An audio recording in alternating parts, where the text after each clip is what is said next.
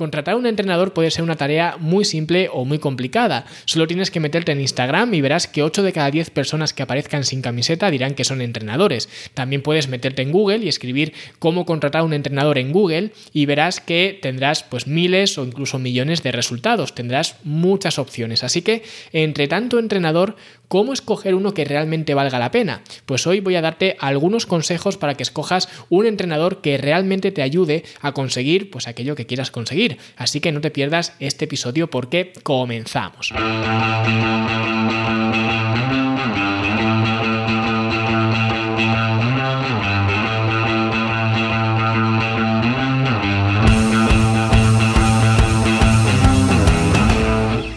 Y por supuesto, si voy a hablarte de entrenadores, lo primero que voy a hacer, evidentemente, es hablar de la Academia de Fitness en la Nube, una academia para verte mejor, sentirte mejor y rendir mejor, donde encontrarás todo lo que te hace falta para mejorar tu estilo de vida. Tendrás cursos, talleres, programas de entrenamiento y todo lo que necesitas para mejorar tu físico y, como he dicho antes, tu estilo de vida en general.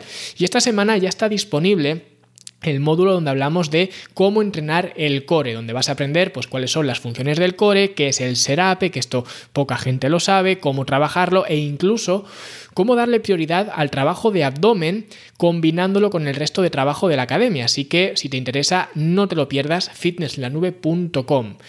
Bien, y ahora vamos a hablar de entrenadores y es que el mundo de los entrenadores pues está muy copado, de hecho demasiado copado, si me permitís añadir.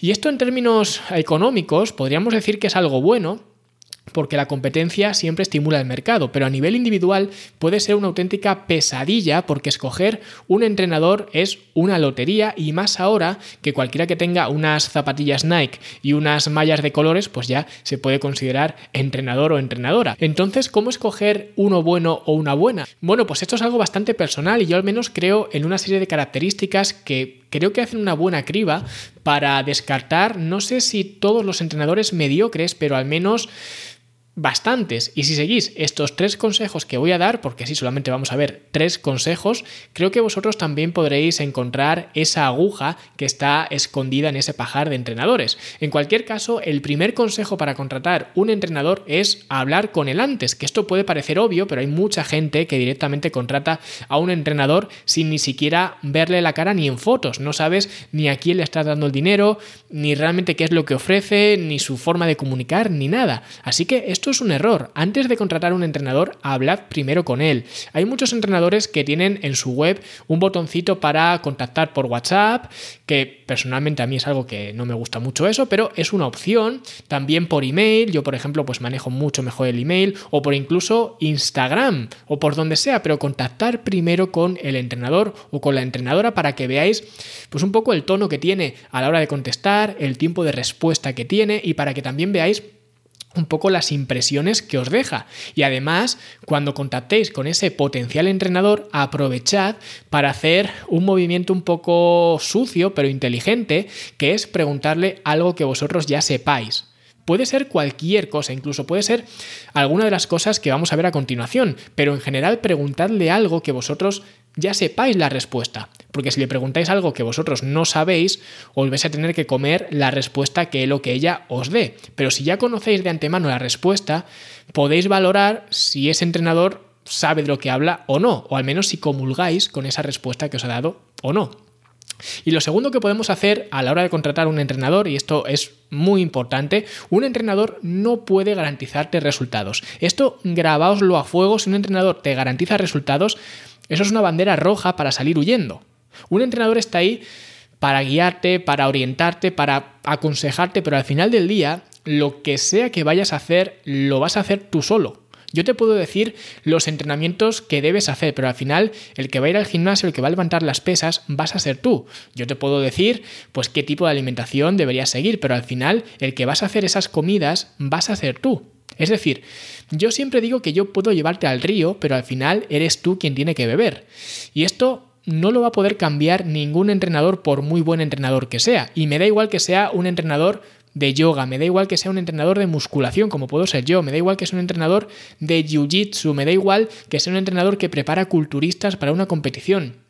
me da exactamente lo mismo, el trabajo es tuyo y yo soy una muleta sobre la cual te puedes apoyar para hacerte más sencillo el camino, también puedo orientarte para que vayas por un camino pues eh, más corto, pero al fin y al cabo el trabajo lo vas a hacer tú. Y por tanto, y esto es algo que no muchos entrenadores hacen, los méritos también son tuyos. Si sale bien, el mérito es tuyo. Yo no me voy a atribuir ese mérito, y ya digo, hay muchos entrenadores que sí que lo hacen, yo no lo voy a hacer. El mérito es tuyo y solamente tuyo. Ahora bien, hay otra cara de la moneda y es que si las cosas no salen bien porque no has hecho aquello que debías hacer, la responsabilidad de eso también es tuya.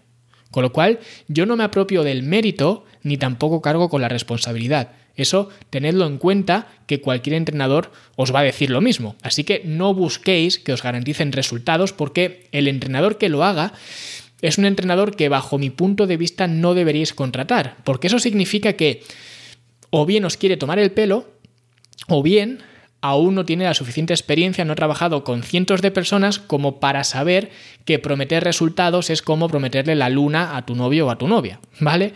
Y lo tercero, el tercer factor para contratar a un entrenador es fijaos que no trabaje con todo el mundo, porque un entrenador realmente que sea bueno sabe lo que es bueno y también sabe lo que no es tan bueno, es decir, conoce sus limitaciones. El entrenador que es malo no conoce sus limitaciones porque se piensa que está pues por encima de todo esto y que lo sabe todo. Y es curioso pero cuanto más tiempo llevas en esto, cuanto más te formas, cuanto más trabajas con gente, gente diferente, cuanto más conoces a gente, más te das cuenta de que no sabes nada o que sabes menos de lo que sabías el año pasado, menos de lo que sabías hace dos años, etc. Y es una característica no solo de los entrenadores, sino de cualquier persona que trabaje en un sector determinado, que se forme en un sector determinado. Al final, pues cuanto más aprende, se da cuenta de que sabe menos, es una paradoja. Por eso, un entrenador habrá gente a la que pueda ayudar y habrá gente a la que no pueda ayudar.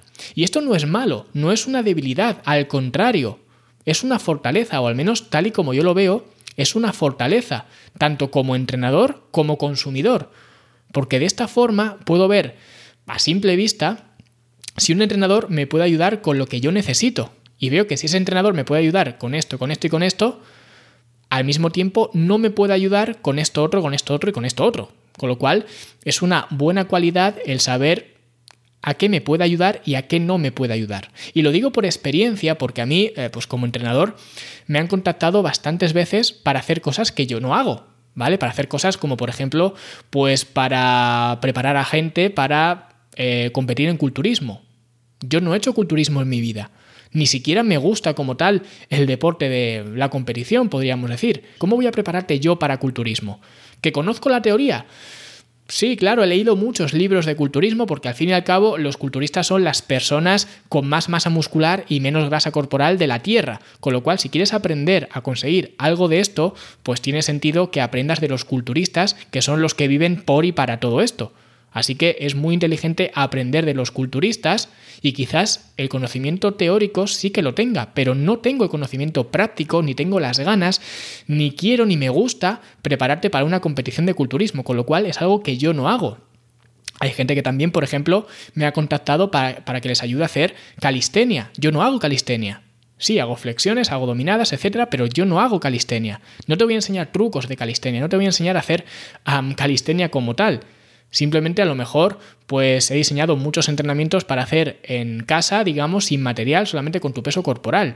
Pero esto lo hago como última opción si la persona no tiene equipamiento para entrenar. Es decir, al fin y al cabo, que esto es lo que hablo, por ejemplo, en el libro En forma en casa, es un medio para conseguir un fin, pero no es el fin mismo.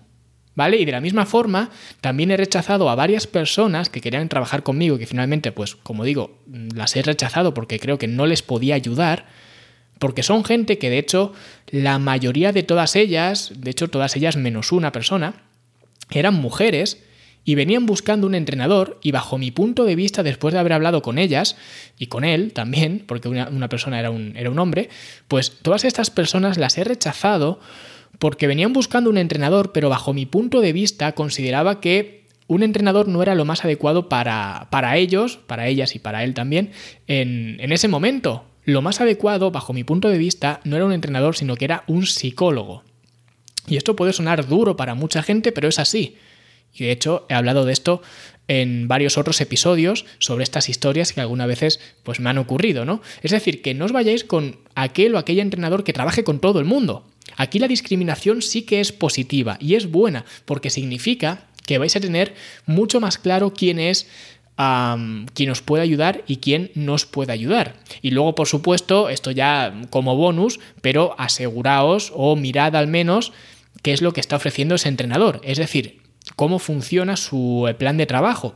¿Vale? El tipo de soporte que os da, si os da eh, pues soporte por WhatsApp, soporte por email, os da pues eh, sesiones de Skype, os da lo que sea, trabaja con una app, trabaja, no sé, cada entrenador pues lo hace de una forma. Yo, por ejemplo, no trabajo con WhatsApp.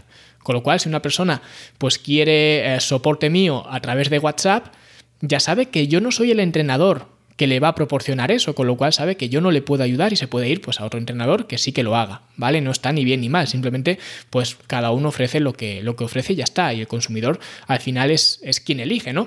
Así que pues revisad todo esto, el seguimiento del entrenador también, cómo es, si es eh, pues mensual, si es semanal, bisemanal, si es diario, ¿vale? Cómo se realiza, todo esto lo tenéis que mirar y es algo que también podéis preguntar al mismo entrenador. En ese paso uno que hemos visto que había que hablar con el entrenador, pues le podéis preguntar todo este tipo de cosas. Y de esta forma tendréis eh, pues mucho más claro si ese entrenador os puede ayudar o no os puede ayudar. Así que, resumiendo, si queréis contratar a un entrenador, Paso 1, hablad con él y preguntadle también algo que vosotros ya sepáis la respuesta, que puede ser, por ejemplo, pues preguntadle por el paso 2, porque el paso 2 es revisad y aseguraros que ese entrenador no garantice resultados, porque si garantiza resultados, es una bandera roja de que tenéis que salir corriendo y huyendo como del, como del diablo, porque nadie os puede, os puede garantizar resultados y esa es la realidad. Es dura de asimilar, para mucha gente es muy dura de asimilar, pero es la realidad que hay y tenemos que asumirlo y tenemos que ver que un entrenador no puede ser quien nos garantice los eh, resultados y los resultados nos los tenemos que ganar nosotros, ¿vale? O vosotros como consumidores, me da igual. ¿Vale? Así que aseguraos que no os asegure, valga la redundancia, resultados. Y paso 3, no os vayáis con alguien que hace de todo, porque eso, además de reflejar cierta desesperación de que le da lo mismo 8 que 80, refleja poca especialización. Y nada, si te ha gustado no te olvides de dejar una valoración de 5 estrellas en Apple Podcasts, en Spotify o donde quiera que sea que me estés escuchando y se puedan dejar valoraciones, obviamente. Y si has tenido alguna experiencia buena o mala con algún entrenador, cuéntalo aquí abajo en los comentarios y nosotros, como siempre, nos escuchamos en el próximo episodio. ¡Hasta luego!